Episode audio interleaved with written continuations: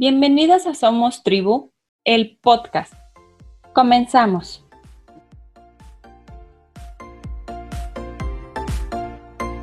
Bienvenidos una vez más a otro episodio de Somos Tribu. Para mí es un gusto saber que nos escuchas y que nos acompañas semana a semana. El día de hoy vamos a hablar sobre el merecimiento. Y es que vivimos en una cultura del esfuerzo, porque entonces el esfuerzo implica que las cosas podemos merecerlas y hay que ganarlas a través del esfuerzo.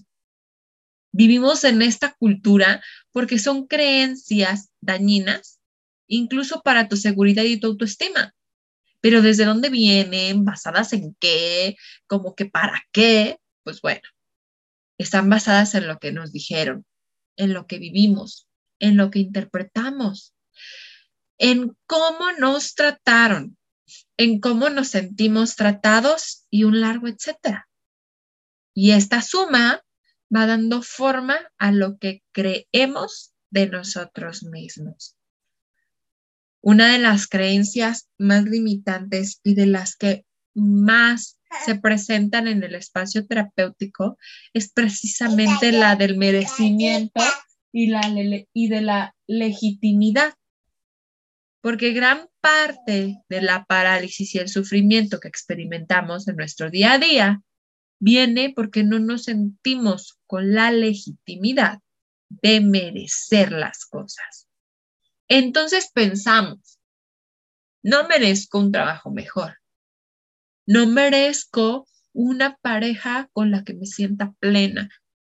No merezco amigos con los que me la pase muy bien. No merezco una vida tranquila. No merezco descansar o no hacer nada. Es más, no merezco disfrutar de mi tiempo libre. Y esta lista podría ser más y más y más larga. Pero ¿cuál es el límite? ¿Hasta dónde tenemos que llegar para poder sentir que merecemos algo sin tener que esforzarnos eternamente? Pues es que estas ideas, sin el afán de ofender, también vienen desde el sacrificio que nos inculcan en una educación judío-cristiana en donde nos dicen que para merecer un premio necesitamos un sacrificio, un esfuerzo y un trabajo.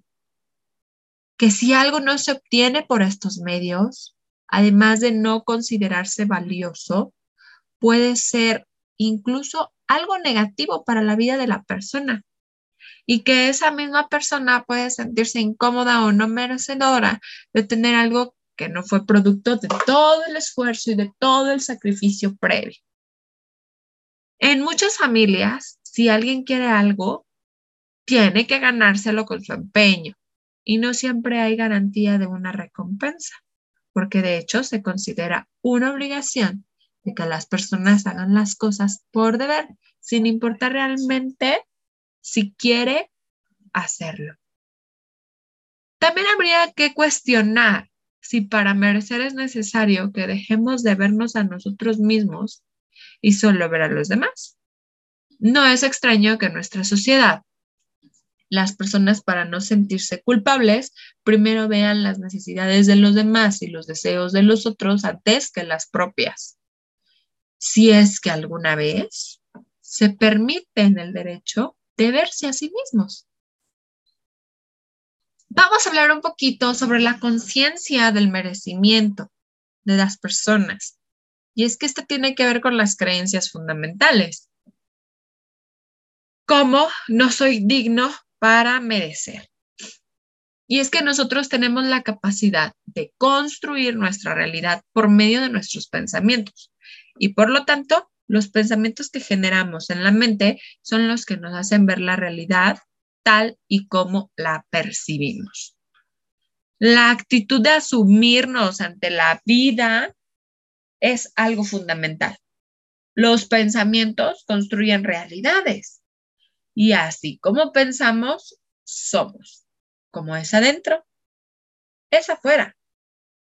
Las creencias que hemos adquirido durante la vida respecto al merecimiento van a tener una fuerte influencia en las relaciones a qué tan merecedores o no nos sentimos de recibir amor, respeto, dignidad, éxito, conocimiento, aceptación, etc. ¿Y cómo se relaciona el merecimiento con la autoestima? Pues bueno, cuando una persona cuenta con una sana autoestima, es decir, que se encuentra en equilibrio, es más fácil que se sienta merecedor de una buena vida. Pues si alguien tiene mucho que ofrecer, obviamente al sentirse merecedor, es capaz de recibirlo, de agradecerlo, de disfrutarlo y esta actitud viene y refuerza aún más esa autoestima. La conciencia del merecimiento y la autoestima están sumamente ligadas. Cuando una persona tiene su autoestima sana, construida, siente que merece lo mejor porque ella también tiene muchas cosas buenas que ofrecer en la vida. Y esto es simultáneo, ¿no? Doy, recibo, recibo, doy. Sin embargo, este, aquí hay un punto muy importante que podemos seguir trabajando que simplemente por el hecho de existir merecemos amor, merecemos salud, merecemos prosperidad, merecemos bienestar. Debemos estar dispuestos a recibir, por supuesto, siempre y cuando sentimos que lo merecemos. Algunas de las cosas más importantes que nos cuestan sentirnos merecedoras son cosas materiales como el dinero, los regalos, los obsequios, el éxito desde tu concepto de éxito y el reconocimiento, el amor, el respeto, el trato digno, el descanso, el tiempo para el esparcimiento, también del espacio para compartir con amigos o con la pareja, dejar de hacer es decir, no hacer nada. Son cosas que a veces sentimos que no las merecemos. Y mientras más grande es la expectativa, también más grande es la desilusión. Cuando nosotros construimos una sociedad de seres obedientes, de dóciles, es decir, cállate, hazlo, porque lo digo yo, porque así se hacen las cosas, que seguramente te suenan estas frases si eres latino o si eres mexicano, porque es como parte de la cultura en la que se estaba educando y que estamos haciendo un trabajo para evolucionar en ella, pero que generaba seres obedientes y dóciles. ¿Vale? Em, y estos seres obedientes y, dóciles optan por hacer lo que los demás esperan de ellos, aunque esto no sea lo que ellos mismos desean. ¿Y por qué lo hacen? Para ser premiados para ser merecedores, para ser aceptados. Las personas bajo este tipo de educación se limitan a hacer lo que otras personas les exigen, sin importar el costo, sin importar que tengan que anularse a sí mismos. Y también se trata de un mensaje aprendido desde muy temprana edad, de que siempre debes de ver antes por los otros que ver por ti mismo, si quieres ser considerado como una buena persona, como generoso, compasivo, no envidioso ni egoísta. Y es que aquí lo importante es que exista un punto medio entre el dar y el recibir, pues ambas acciones son importantes y generan un sano y necesario equilibrio. Si alguien tiene más el hábito de dar, tendrá que aprender a recibir. Y por el otro lado, si se siente también en el siempre recibir, tendrá que aprender el dar. De esta manera, las cosas estarán más compensadas en las relaciones y por supuesto también serían más justas. Aunque te cueste trabajo, debes intentar practicar lo que menos acostumbras, dar o recibir, porque es cuestión de práctica. Es formar un nuevo hábito hacerte consciente de que está bien sentirte merecedor. Y también está bien hacer sentir merecedores a los que te rodean. Que ambas cosas son experiencias agradables innecesarias.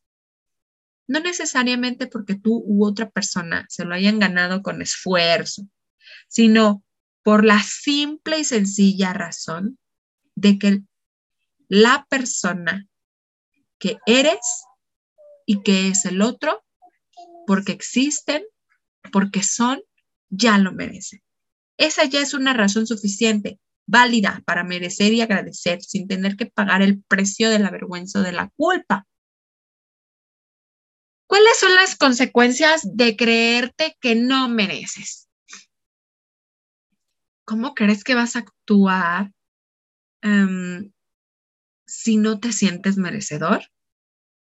Pues lógicamente va a ser saboteándote todo el tiempo, no luchando por lo que quieres, conformándote con lo que la vida te da, sin más. ¿Has escuchado de, pues esto es lo que me tocó vivir? Bueno, pues va relacionada esa frase, ¿no?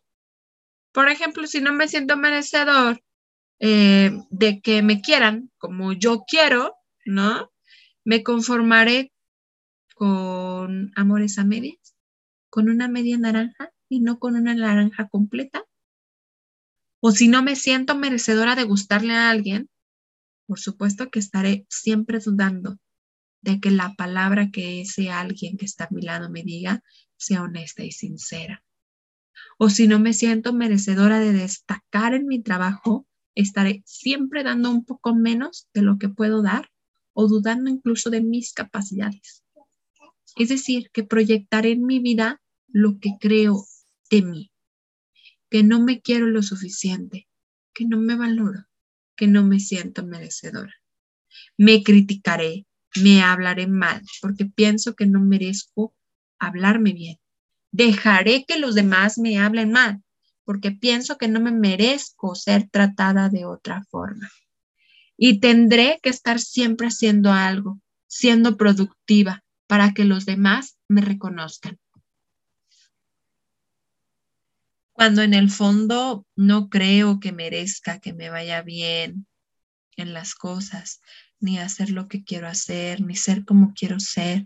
Es como si de tanto no sentirte merecedor, llegas incluso a castigarte y a vivir en una especie de penitencia continua en la que cualquier deseo es inmediatamente castrado por esa sensación tan interiorizada de no merecer. ¿En qué medida crees que no sentirse merecedor o merecedora puede estar condicionando tu vida? Respóndete a esa pregunta.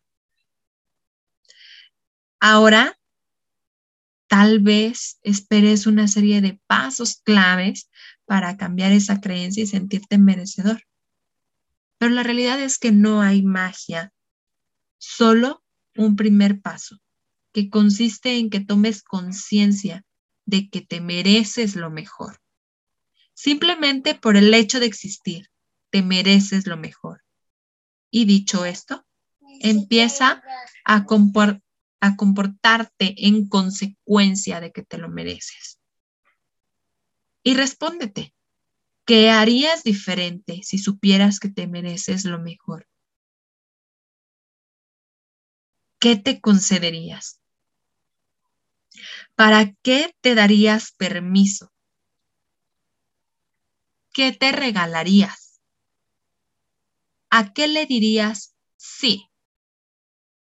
¿a qué le dirías no?